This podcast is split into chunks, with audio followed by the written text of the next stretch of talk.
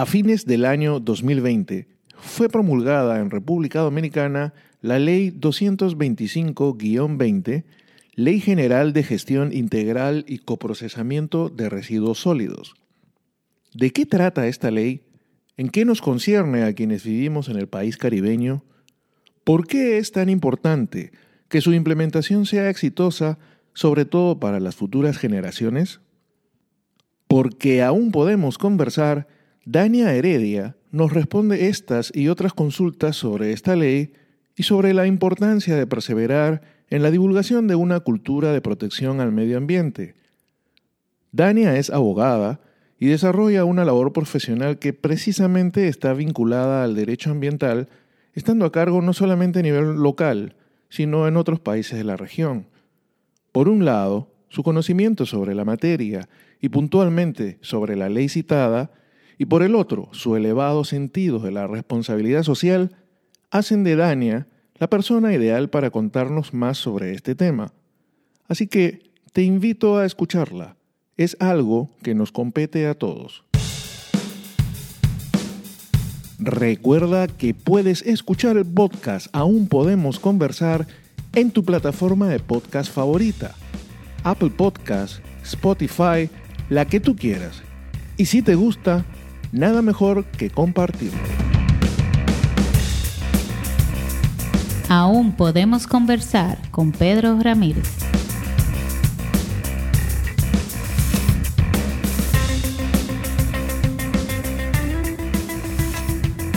Hola Dania, ¿cómo estás? Hola Pedro, muy bien, ¿y tú? Tanto tiempo. Sí, un poquito. Mucho, ¿eh? lejos pero cerca, lejos pero cerca. Sí, sí, yo estaba viendo, ¿es verdad que ya son más de 15 años de que dejamos de trabajar juntos? Eh, sí. Wow. Casi 17, Pedro. ¡Wow! El tiempo pasa, hagas o no hagas. No, no, no parece tanto, ¿no? Pero ya casi 17, es verdad que bravo, realmente. ¿Y cómo has estado en estos tiempos? Muy bien, muy bien. Evolucionando, eh, tratando de conectar con ciertos propósitos de vida. Muy chévere, realmente. Y particularmente estos 18, 19 meses tan particulares que hemos vivido, ¿cómo te trataron a ti? Em, bueno, ¿qué te digo? Eh, muchos aprendizajes, eh, mucho agradecimiento. Eh, yo digo que por lo menos aplicado a mi experiencia personal, sería imperdonable que yo siga siendo la misma antes y después del COVID. No quiero generalizar porque cada quien vive su realidad según sus circunstancias, pero uno trata de sacar de todo esto lo mejor en el entendido de que, de que fue una situación muy, muy dura. Y pude descubrir muchas cosas y sobre todo la importancia de ser siempre agradecido por la vida y por la salud. Que la salud uno la valora cuando la pierden nada más. Sí, sí, y es muy importante lo que dices tú porque eh, creo que el ser, el, el ser humano, ¿cómo decía Esquivel? El FH, ¿no? El factor humano, algo así. Eh, el ser humano parece ser de muy corta memoria, ¿no? Porque no han pasado ni dos años y a juzgar por cómo va la sociedad, pareciera que nos hemos olvidado que marzo de, de 2020, abril de 2020, en realidad fue un momento complicado. Se tenía se tenía miedo ante un enemigo invisible, además ante el cual no teníamos ningún tipo de cura ni conocimiento y, que el mundo se paralizó. Ahora parece que la gente o alguna gente se olvidó de eso. tú dices, tú dices, y comparto contigo que lo ideal es no salir igual eh, que antes de la pandemia, ¿no? Pero pareciera que en algunos casos este, se ha salido peor. sí, sí. Eh, cada cabeza es un mundo, tú sabes, la forma de cómo vivirlo. Muchas veces puede ser que dejen secuelas irreversibles, aunque eso no se note eh, a simple vista. Pero los momentos de cómo, de cómo cada quien vivió ese proceso. Eh, a cada quien lo dejó marcado, ¿no? y, y, la idea es ver cómo, qué se puede mejorar, ¿no? Sí. Por si, para bien, para bien. Porque siempre hay oportunidades para hacer ajustes, para calibrar, para balancear y así. Sí, sobre todo porque yo tenía alguna esperanza o era muy iluso, no sé, ahora ya he vuelto a, a modo Pedro, escéptico, Santo Tomás. ¿Me van a eh, creer? Sí, que yo entendía que teníamos que de alguna forma salir un poco mejores y, sobre todo el tema del bien común, ¿no? Que, que, es una de las discusiones de hoy en día, ¿no? Porque este, mis derechos, mis libertades y al pepino con el bien común, pero este, pareciera que no se termina de entender que si, si como sociedad no estamos bien, de nada me van a servir mis derechos o mis libertades individuales, porque como yo soy parte de esa sociedad o que se va a embromar o que, o que va a mejorar. ¿no? Sí, sí, sí. Eh, es complicado porque esa filosofía que tú la ves muy arraigada en el mundo oriental es el resultado de muchas cosas no necesariamente una pandemia. Mm, Entonces, nos tomará un tiempo, pero llegaremos. Esperanza, esperanza. Esperanza, así mismo es. Ya que hablamos de bien común, eh, hay un tema que mm, nos interesa a todos también y particularmente tiene que ver con tu diaria labor en donde desarrollas tus, tu ejercicio profesional, el medio ambiente. Eh, nos interesa todo. De hecho, vemos por ahí a Greta Thunberg, vemos por ahí al propio Papa Francisco con Laudato Si, o sea, este. los, los, los, los reyes de. Vi al príncipe Guillermo y a la princesa Catalina. Sí. En español, Catalina, que creo que es este, Exacto. También otorgando unos premios ahí, o sea que muy trendy el tema de, de medio ambiente. Sí, que también tiene pues sus opositores, pero bueno, hablemos de los que trabajan en pro del medio ambiente. Sí.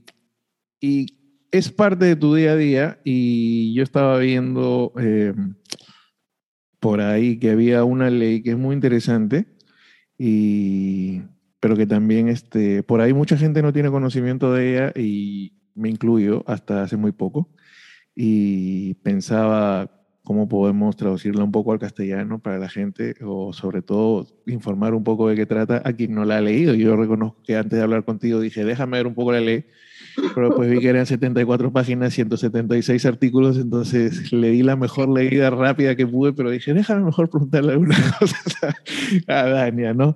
Estoy hablando de la ley 22520 la Ley de Gestión Integral y de Coprocesamiento de Residuos Sólidos de octubre del año 2020. Correcto. ¿Qué es eso? ¿Con qué se come esa ley? bueno, eh, lo primero es que antes de, entrar un poquito en materia de lo que es la ley eh, y, conectando con la palabra esperanza, yo creo que en materia de residuos sólidos también esta ley nos conecta un poco con la esperanza. Em, este es un camino que se inició hace 11 años atrás, cuando en el Congreso Nacional se depositó una ley para la gestión integral de residuos, donde tuvimos una aproximación como profesionales en el entendido de que evidentemente todo lo que pudiera regular la gestión de los residuos que impacta en a empresas, a ciudadanos y sobre todo a empresas, ¿no? A industrias, por, nuestra condición eh, profesional, pues teníamos que tomar conocimiento.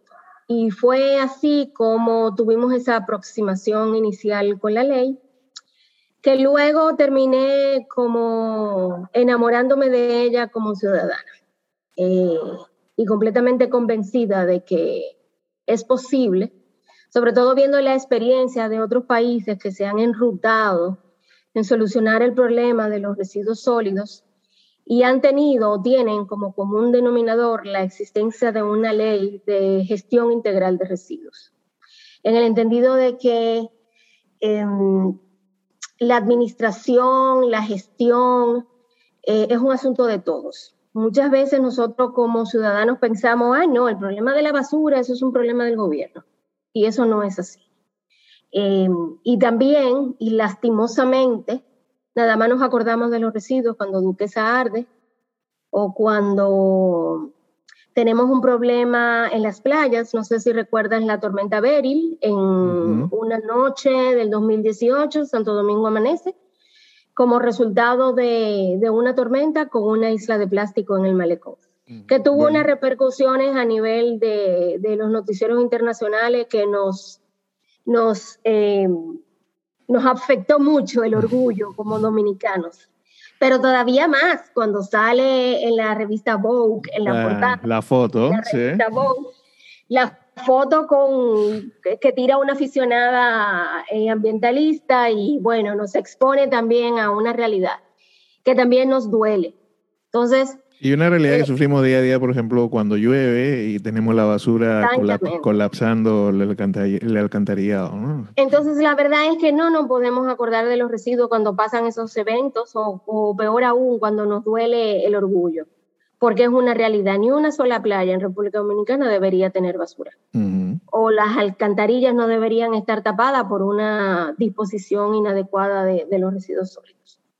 Entonces, bueno, es así como durante todos estos años eh, de ir y venir, de muchas discusiones, de mucha concientización, em, pues finalmente el año pasado pues se aprueba la ley de gestión integral y coprocesamiento de residuos sólidos. Y es básicamente eh, como un, instrumento normativo que, que eh, posee varios instrumentos de índole de política pública, de índole financiera y económica, de índole de abogacía y de concientización, de índole sancionatorio incluso, eh, que trae eh, cuáles son, vamos a decir, las obligaciones, los deberes, las responsabilidades de todo el que de una u otra manera incide en el aspecto de generación y disposición de residuos sólidos.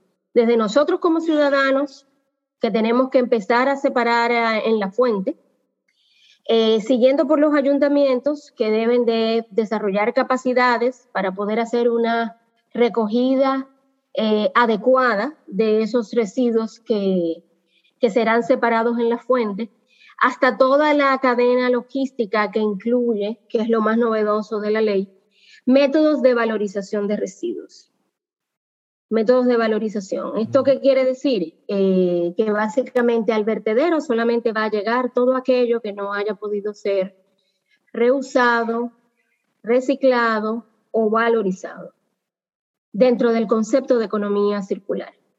Entonces, la ley trae una cantidad de principios eh, que para mí, dentro de los más importantes, están eh, precisamente lo que es el principio de la jerarquización de los residuos. No es un invento, eh, dominicano. Ese principio de jerarquización de los residuos está contenido ya en la doctrina internacional y básicamente lo que busca es que eh, al inicio de la pirámide, en la punta de la pirámide, lo que se busca es que los ciudadanos cambien sus patrones de conducta, de consumo, sus patrones de consumo y aprender a comprar y a consumir de una manera inteligente. Como yo siempre digo, Pedro, cuando vamos al supermercado nos dan tres fundas para guardar un aguacate. O cuando vas a la farmacia te dan una fundita pequeñita para guardar un rack de pastillas. Y eso no dura ni cinco segundos porque en lo que llegas a tu casa ya te deshaces de eso y para biodegradarse todos los años del mundo.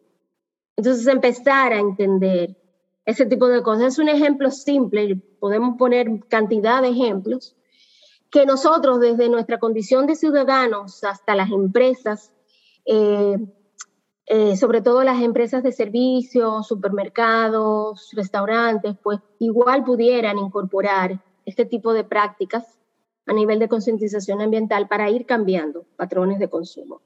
Y luego de ello, en la pirámide, pues sigue el reciclaje, el reuso, la valorización, que entre ellos, por ejemplo, en la valorización lo que se busca es aprovechar, ya sea de forma energética o la materia prima contenida en el residuo para incorporarlo en otro proceso.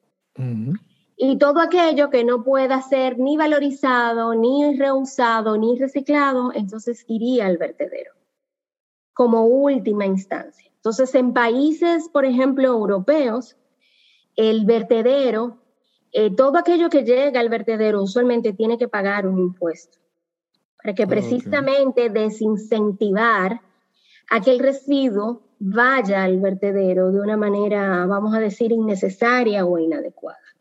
Entonces, básicamente es como, ese es como el principio de la ley, así de una manera llana, como bien tú dices, son ciento y pico de, de artículos, pero eh, el, el, contenido, vamos a decir, esencial es precisamente eso, entender que el residuo es dinero, los residuos son dinero, constituyen dinero, y que a partir de ahí se puede desarrollar todo un mercado que nos va a ayudar en muchísimos aspectos. Primero, eh, con el tema de las emisiones de CO2. En la medida en que tú haces una disposición de residuo adecuada, tú estás ayudando a evitar emisiones de CO2 de manera innecesaria, incluso hasta en los vertederos.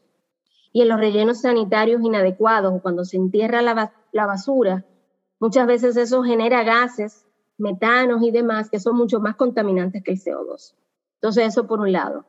Y por otro lado, pues te ayuda a evitar que esos residuos, precisamente cuando haya eventos de la naturaleza como lo que hemos citado, pues provoque toda esta situación de que se, se tapan las, las tuberías, los filtrantes, eh, los residuos van a dar a las calles, a las playas, las cañadas y demás. Entonces, básicamente, a, grandes rasgos, esa, esa es la idea de la ley.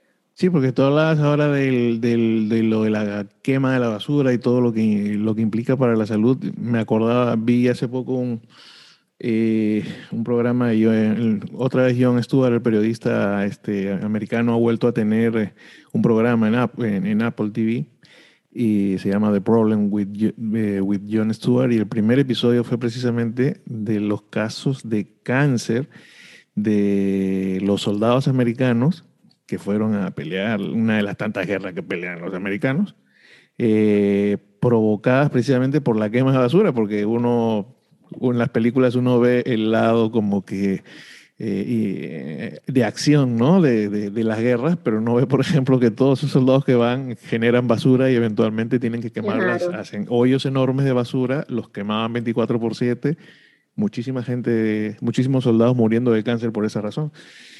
Y, y mientras tú hablabas, yo también pensaba en, eh, en el hecho de, eh, la responsabilidad que tenemos nosotros con las generaciones futuras, ¿no? Con todo lo que tiene que ver con el tema ambiental, porque es algo que a mí me desespera. Yo sé que uno teniendo, uno siendo un joven adulto, eh, a uno le queda todavía un poco más en este mundo, pero nuestros hijos y eventualmente nuestros nietos, o sea, el tema este no es una broma y lo vemos cada día las estaciones no son estaciones, no necesariamente aquí que siempre hace calor y más calor, pero donde antes habían estaciones cada tres meses, hoy en día eso está totalmente alterado y no hablemos de los glaciares, no hablemos de todas las cosas que suceden. Entonces, una, una iniciativa como esta, por eso me resulta muy interesante. Lo que tú has explicado también luce no solamente interesante, sino moderno y sino muy atractivo de pensar en las consecuencias que puede tener una correcta aplicación de esa ley. Ahora, yo te preguntaría, eh, en la práctica, ¿qué tan cerca estamos de, que, de poder aplicar, este, o se prevé acaso en la ley un periodo de progresivo de, de aplicación? Porque, por ejemplo, el tema de la concienciación de nosotros como ciudadanos, bueno, es este educar, ¿no? Que es precisamente uno de los problemas que tenemos, el de la educación. Sí, mira, eh, realmente la ley eh, eh, conlleva la, aplicación y la redacción de un reglamento de aplicación, valga la redundancia, que ya de hecho el, Ministerio de Medio Ambiente y Recursos Naturales ya lo aprobó y lo publicó, pero conlleva también una serie de reglamentos técnicos para poder complementar todos los aspectos de gestión que trae la ley. Em, el plazo para la redacción y aplicación de esos reglamentos técnicos son dos años, a partir de la publicación de la ley. O sea que ya prácticamente llevamos un año eh, que ya ha transcurrido y tenemos el reto de, esperar que dentro del, próximo año pues se puedan cumplir la socialización y la, aprobación de los reglamentos de aplicación que real y efectivamente eh, eh, van a aportar eh, todo como el, marco normativo de, de aplicación, sobre todo de, la, de los métodos de valorización. Hay un aspecto sumamente importante que trae la ley adicional al principio de la jerarquización de los residuos que hablamos. Es el principio de la responsabilidad extendida del productor, comercializador e importador. Ese es un principio también que ha estado presente en todas las legislaciones eh, que regulan este tipo de gestión integral de residuos. Y es básicamente eh, lo que se llaman en otros países los planes post-consumo. Es decir, todo aquel que produce, importa o comercializa un producto determinado es responsable de la disposición final de ese residuo o su incorporación dentro del principio de la economía circular. Entonces la ley de por sí ya trae ciertos residuos a los cuales les alcanza la responsabilidad extendida del productor. Y estos son, por ejemplo, los aceites lubricantes, los plásticos, el foam, me parece que los colchones, eh, las baterías, eh, los equipos eh, electrónicos y electrodomésticos fuera de uso. Entonces, ¿qué quiere decir? Que una vez, el, ah, y las llantas, Pedro, las mm, gomas, las gomas. Entonces, una vez el Ministerio de Medio Ambiente, pues, realice los reglamentos de aplicación para este principio de responsabilidad extendida del productor, eh, todos esos residuos eh, tendrán que cumplir con la aplicación de sus planes post-consumo. Y te doy un ejemplo. El sector de plásticos y de las botellas plásticas se ha adelantado a esa regulación con ciertas iniciativas que, que hemos visto eh, por ejemplo, la iniciativa Nubi, donde se ponen contenedores que las personas pueden ir y disponer de las botellas plásticas, precisamente porque la ley trae una disposición de que eh, los productores de plásticos nacionales tienen que producir resina de manera local para el mercado nacional. ¿Por qué? Porque la resina ahora mismo se está importando. Entonces, con esa iniciativa, adicional o vamos a decir, eh, independiente de que se evita que esta botella plástica termine en la calle o en el vertedero, em, se cumple con esa disposición de poder reciclarla para la producción de resina. Entonces se le da ese concepto de valorización porque tú aprovechas su materia prima para producir o generar otro producto. Entonces, eso es un ejemplo, eh, eh, quizás para edificarnos un poco de cómo aplicaría el principio de la responsabilidad extendida del productor, em, que igual aplicaría, como te dije, eh, para las llantas. Por ejemplo, los, los hornos cementeros, a través de la técnica del coprocesamiento, tienen la bondad de poder utilizar residuos em, para producir energía.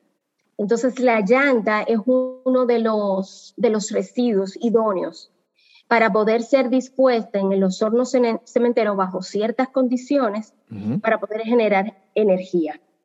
Entonces, por ejemplo, esas llantas, si logran ser eh, trituradas, adecuadas, limpiadas, eh, trituradas a un volumen que pueda alimentar al horno cementero, pues evidentemente es por, eh, eh, por su poder calorífico, por su alto poder calorífico, pues tú puedes sustituir la matriz del uso de combustible convencional, como es el carbón, como es el coque, por eh, residuos derivados de llantas. Mira tú. Sí, entonces em, eh, eso también te, da una doble ventaja. Evitas que esa llanta termine con una disposición inadecuada y también te ayuda a mitigar las emisiones de CO2, porque con otros controles se emiten otros gases, pero son menos, menos nocivos que el CO2, y con monitoreos, vamos a decir, ambientalmente idóneos, pues también se ayuda ¿no? a, mitigar todo este tema de, emisiones de, CO2 a la atmósfera. Eso tampoco es un invento de la ley. Eh, en Europa, te cuento, que hay plantas cementeras que han llegado a utilizar hasta un 80 o un 90% en sustitución de, combustibles convencionales por combustibles derivados de residuos, de un, un 80 a un 90% y sobre todo que la Unión Europea no permite el uso de carbón, por lo que ellos han tenido que adecuar sus legislaciones sí o sí para poder encontrar, vamos a decir, una solución ambientalmente idónea. Entonces, lo que yo digo es posible, es esperanzador, es posible. Nos faltará mucho, poco, pero yo pienso que ya estamos enrutados. Y en ese camino a que la esperanza se haga realidad, Tú hablabas de desincentivos como el de que se tenga que pagar, si eh, por los que llegan al vertedero tengan que pagar por contrapartida la ley o, lo que se tiene previsto en reglamentar posteriormente. Eh, tiene la previsión de algún tipo de incentivo, por, ejemplo, este, no sé, eh, obviamente el que no vaya a cumplir con la ley tendrá un régimen sancionatorio, ¿no? Que ya de por sí este, debería desmotivar el incumplimiento. Pero tú sabes, aquí a veces, este, no sé, la ley está, pero hay que cumplirlo. Pero, por ejemplo, pero hay que aplicarla, que es el... Ahora, hay esto, digamos, un incentivo para que una empresa, porque imagino que una empresa va a tener que invertir en determinadas cosas, por ejemplo, en, en, en reciclar y en poner esto en poner, eh, qué sé yo, determinada, eh, culturizar a sus propios empleados, amén de comenzar a tratar como debe tratar la basura que generan. Entonces, ¿existe algún tipo de incentivo que, se prevea para estos casos como para que decir, bueno, no solo es que quiero cumplir, no solo es que tengo que cumplir con la ley, quiero cumplir con la ley, me conviene cumplir con la ley? Mira, Ciertamente, la ley trae todo un capítulo enfocado en instrumentos eh, económicos y financieros. Y dentro de esos eh, instrumentos se encuentra eh, el bono verde, em, el fideicomiso público-privado, la contribución especial y los incentivos económicos. Aquí, bueno, rápidamente te cuento. La contribución especial desde el año no, desde principios de este año, la Dirección General de Impuestos Internos anunció el cobro de la contribución especial para los residuos sólidos que trae eh, la presente ley. Entonces, básicamente, todas las empresas públicas y privadas, de acuerdo a una clasificación que trae la ley, tendrán que pagar esa contribución especial. Es como una tasa focalizada y especializada como el sector de las telecomunicaciones, por ejemplo. Entonces, esa contribución especial pues, va a ser declarada o va a ser eh, incluida en la declaración jurada anual de las empresas y la DGI la va a administrar eh, para luego pasarla a través de la Tesorería Nacional al fideicomiso público-privado de residuos sólidos. Esto da un componente de seguridad y de confianza al ciudadano en el entendido de que esos recursos tienen un, objetivo específico y va a ser administrado por un fideicomiso.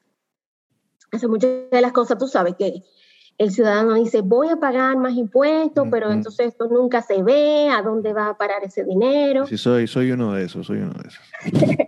entonces, precisamente el fideicomiso público-privado eh, no solamente va a administrar la, contribución eh, especial, sino que también es el encargado de fijar las tasas eh, que se, o las, las, tarifas que se le va a pagar a todos aquellos em, que, que, desarrollen eh, plantas de valorización que ayuden precisamente a cumplir con el objetivo de la ley.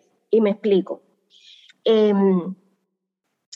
Em, dentro de los métodos de valorización, para que, por ejemplo, esa llanta o ese plástico o esas botellas puedan llegar a una planta de valorización, se necesita desarrollar toda una logística para hacerlo realidad en cuanto a su objetivo final, incluso hasta la separación desde la fuente. Entonces, eh, para eso tú vas a necesitar estaciones de transferencias, centros de acopio, eh, plantas de clasificación, hasta llegar hasta las plantas de valorización, que no solamente son los hornos cementeros, también tú puedes tener biodigestores, tú puedes tener plantas incineradoras, eh, tú puedes tener em, plantas que se dedican a, valorizar residuos orgánicos. Sea, hay cantidad, cantidad de métodos de valorización que evidentemente la ley no, no pudo cubrirlos todos, pero que si salimos a ver, por ejemplo, eh, países europeos, México, Colombia, pues vas a encontrar incluso hasta plantas de valorización de residuos em, de construcción. ¿Ok?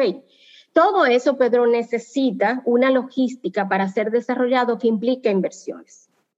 Entonces, la idea es, aparte de aportar seguridad jurídica, de que ese fideicomiso es que va a manejar esos fondos y le va a pagar a todo el que decida eh, eh, incursionar en esas plantas de valorización, en esa cadena logística, hay una serie de incentivos económicos que eh, esas empresas que decidan incurrir en, métodos de valorización, en, desarrollar tecnologías para el tratamiento de residuos, en innovar en procesos, vamos a decir, disruptivos también, pues pueden optar por esos incentivos económicos que tendrán una vigencia de cinco años a partir de su otorgamiento.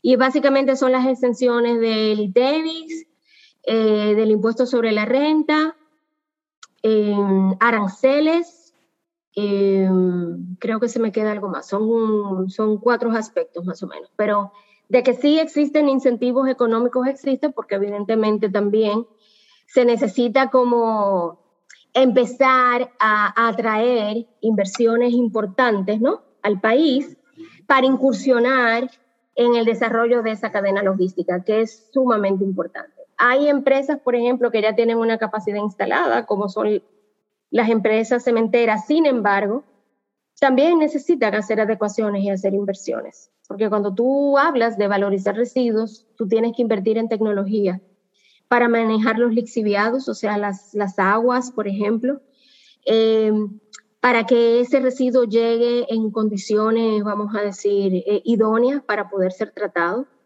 eh, que sea clasificado, que sean separados, que, que, lleguen en pacas.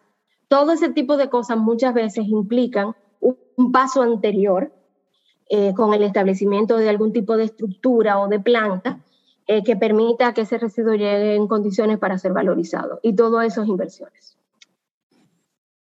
Pero mira qué interesante todo eso que tú me cuentas. Y en, y en materia de nosotros los necios, voy a hablar en primera persona plural, aunque yo no lo haga o trate de no hacerlo, pero como soy parte de la sociedad, como decía al inicio, pues bueno, déjame meterme aunque no me toque. Eh, y, con respecto a nosotros, los necios, los que tiramos, los que comemos el guineo y lo botamos en la calle, los que nos tomamos la fría y dejamos la botella tirada por ahí con el vasito de, fond también mordido inclusive. Eh, eh, para nosotros, digamos, la ley también se enfoca en, los incentivos o en la, más que, o más que abogacía, en la en, la, en el fomento de una cultura de, de, reciclaje y de conservación del, del, ambiente y eventualmente de sanciones? ¿O eso está más que nada eh, previsto para futuras reglamentaciones o para que el medio ambiente se encargue de eso?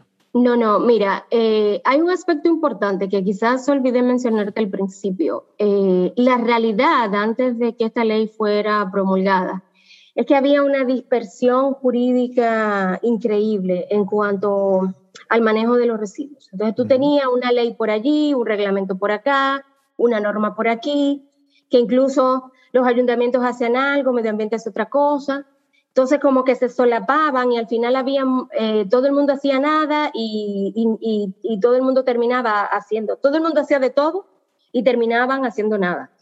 Entonces la idea fue pues básicamente como tomar todo eso y hacer una ley integral donde tuviera incluso un régimen sancionatorio específico, donde no haya temas dispersos, que no se sepa cómo se va a aplicar.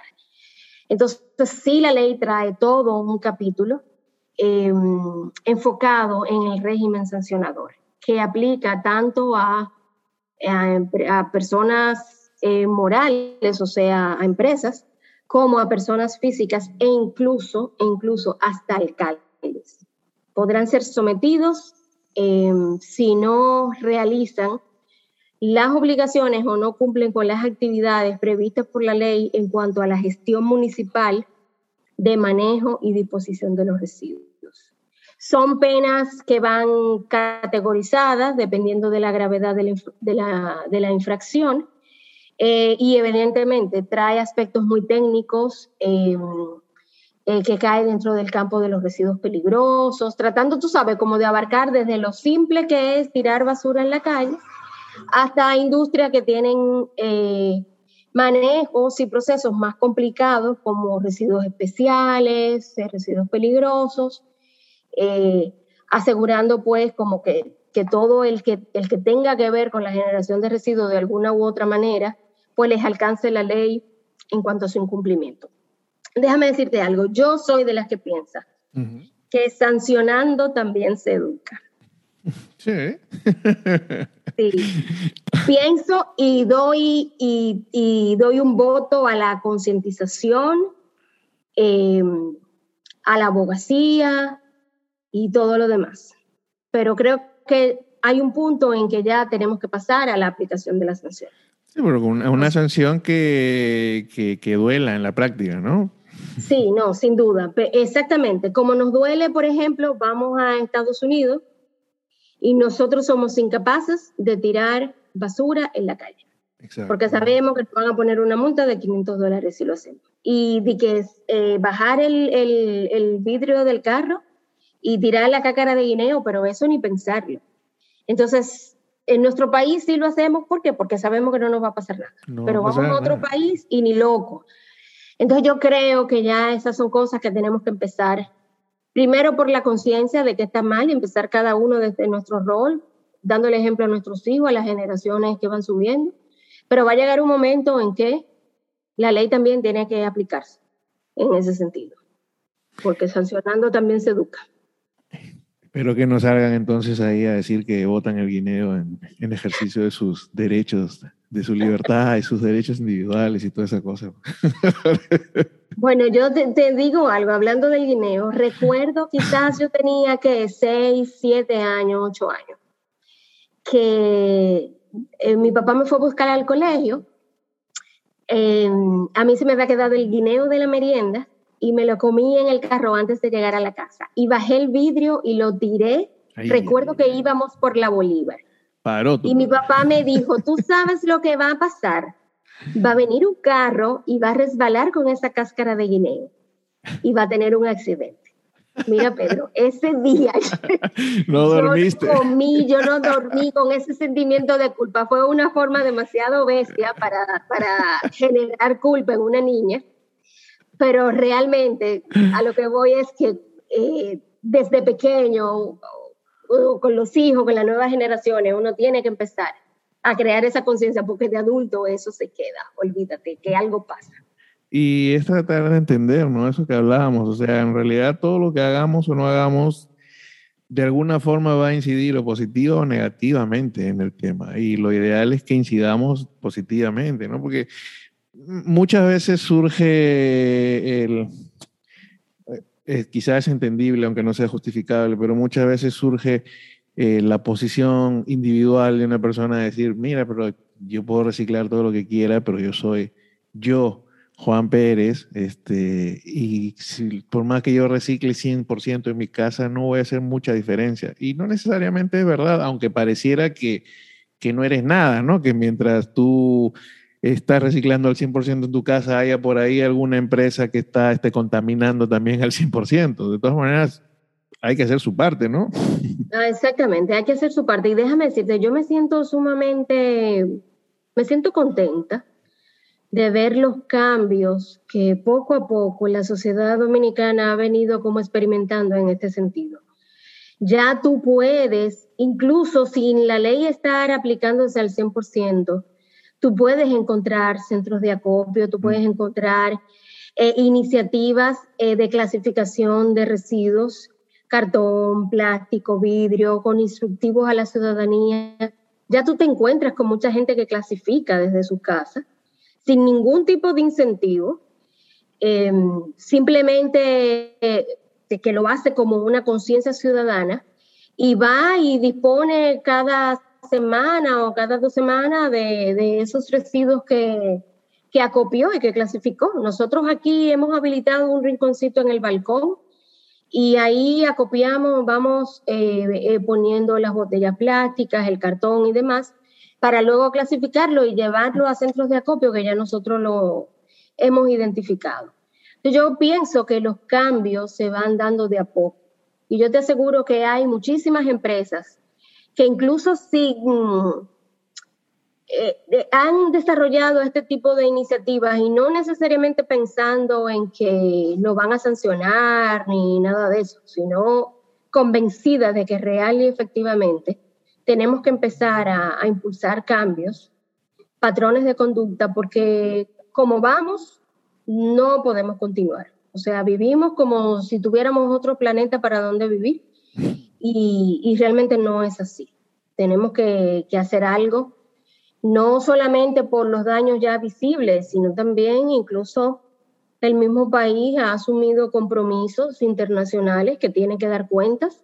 Y si queremos realmente pasar de la teoría a la práctica, y como dicen, del mucho bla, bla, bla, de la importancia de proteger al medio ambiente, tenemos que empezar con, a demostrar con data tangible eh, qué estamos haciendo en materia de residuos, cuánto se ha reciclado, cuánto se ha recuperado, cuántas plantas de valorización tenemos, cómo hemos podido resolver el problema de las llantas y así, cantidad de cosas que, que otros países han podido. Entonces, ¿por qué República Dominicana no podrá? Sí, tenemos que entender que tenemos que entender que la casa es alquilada, ¿no? Así es. y porque cuando uno alquila, uno se cuida de no dañar la casa porque sabe que después viene el propietario y te cae con todo. Tienes que pagar todas las refacciones que tú tengas que hacer. En este caso, lo ideal sería que entendiéramos que quienes van a pagar las refacciones, si es que tienen arreglo, son nuestros, nuestros hijos o nuestros nietos. Sí, este y hoy día, hoy día, que es una realidad, nosotros somos, primero, tenemos una condición insular eh, muy particular, ¿verdad? Una isla con dos países. Eh, con, un, con un país vecino, eh, el más pobre de, Occidente y, realmente con unos desafíos y unos retos que, que son muy, muy penosos, ¿no? Entonces, eso por un lado. Somos un destino turístico. Entonces, eh, y un destino turístico que ya hemos experimentado como otros países eh, desean, ¿verdad?, ser un atractivo turístico como lo es Dominicana. Entonces, no nos podemos dar el lujo de que nuestras playas, aunque sea una foto de una aficionada, no importa, es que ni una sola playa debería de estar así. Y segundo, el tema de los rellenos sanitarios también. Al ser una, una isla, pues evidentemente tenemos un espacio limitado, finito, o sea, no podemos hablar tampoco de relleno sanitario. Por ejemplo, la ley también prohíbe los vertederos eh, a cielo abierto y trae un plazo para que los mismos sean clausurados. Entonces, si no podemos tener relleno sanitario, que incluso se están siendo desmontados en otros países, no podemos tener vertederos a cielo abierto, pues evidentemente hay que buscar la manera de valorizar eh, ese residuo porque ni en una cosa ni en la otra eh, podrán ser dispuestos de una manera inadecuada. Entonces, ahí está el reto. Ahí está el reto. Hablábamos de memoria al inicio y habría que recordar también ese, no sé si fue abril o mayo, ¿no? Que primero estábamos encerrados y después este, encerrados nos comenzó a entrar en, las casas el, el, hedor insoportable de Duquesa. Aquella, sí, hubo mucha gente que tuvo que salir de la ciudad porque la calidad del aire en Santo Domingo se afectó de una manera considerable. y con la gente alérgica y con la gente que tiene reacciones a ese tipo de, de complicaciones. No, Dania, yo de verdad que yo sé que es, al fin y al cabo, yo soy una persona que la, cuya la paciencia no es una de sus virtudes, pero yo sé que es un proceso a largo plazo de ir construyendo poco a poco, ¿no? El tener la ley ya es algo positivo y ojalá que la reglamentación se tenga para octubre del otro año a más tardar, que se cumplirían los dos años y comenzar a implementar, ¿no? Y como tú dices, este, no necesariamente ni ciudadanos ni empresas tenemos que esperar la implementación, sino que ya se puede ir avanzando como hay algunos que están avanzando. Claro, correctamente.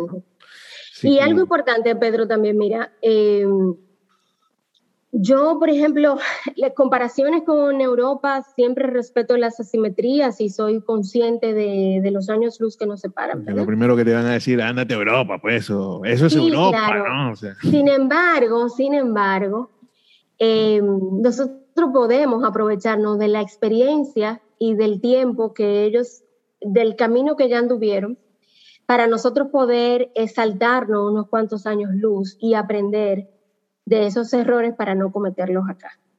Eh, y fíjate, incluso en muchos de esos países que tienen ya un manejo aceptable y exitoso del tema de los residuos, están muy dispuestos a, colaborar con ayuda internacional eh, a los países de este lado.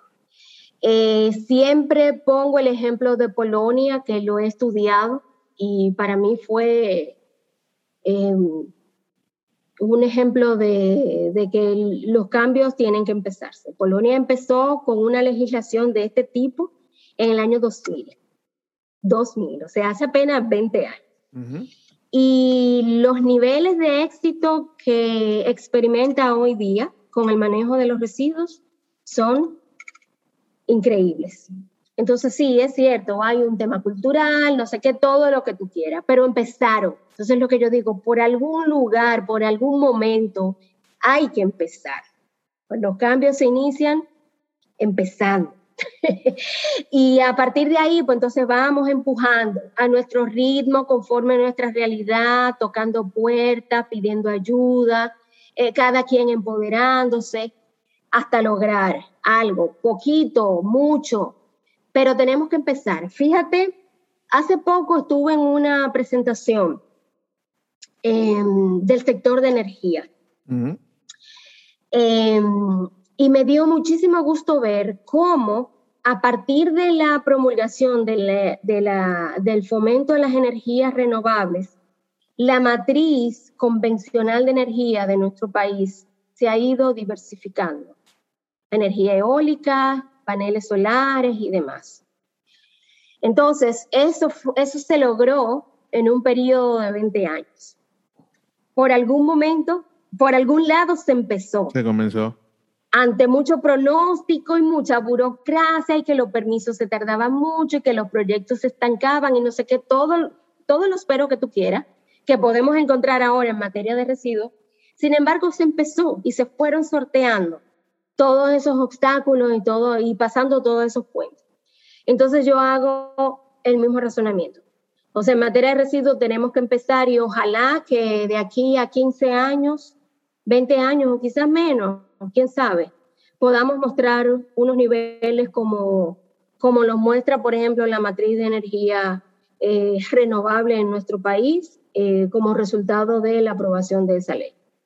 O sea, que lo que hay es que empujar. Sí, y creo que tú diste en la tecla, ¿no? O sea, eh, eh, siendo un país turístico, eh, creo que no hay mejor incentivo que ese haya o no haya ley. O sea, o te pone, mi hermano te pone las pilas como empresa y como ciudadano, o te vas a ver complicado porque primero este, no eres el único destino turístico, tienes competencia todos los días, o sea que y si te va bien con el tema del turismo, pues bueno, bien. Y si te va mal, te va a afectar, aunque tú creas que no te vaya a afectar. O sea que hay otro incentivo fuerte. Dania, qué interesante el tema. Qué buena excusa para volver a conversar después de algún tiempo.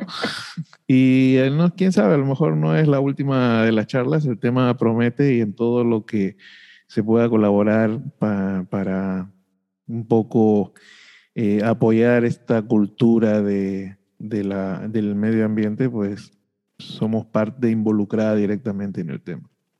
Claro que sí, claro que sí no, no, no, y cuenta con todo mi apoyo, yo me comprometo a mantenerte al tanto de cómo va la evolución y la aplicación de, este tema y, bueno, comprometernos. Yo digo que cada quien dentro de su rol tiene incidencia, tiene incidencia y puede aportar algo.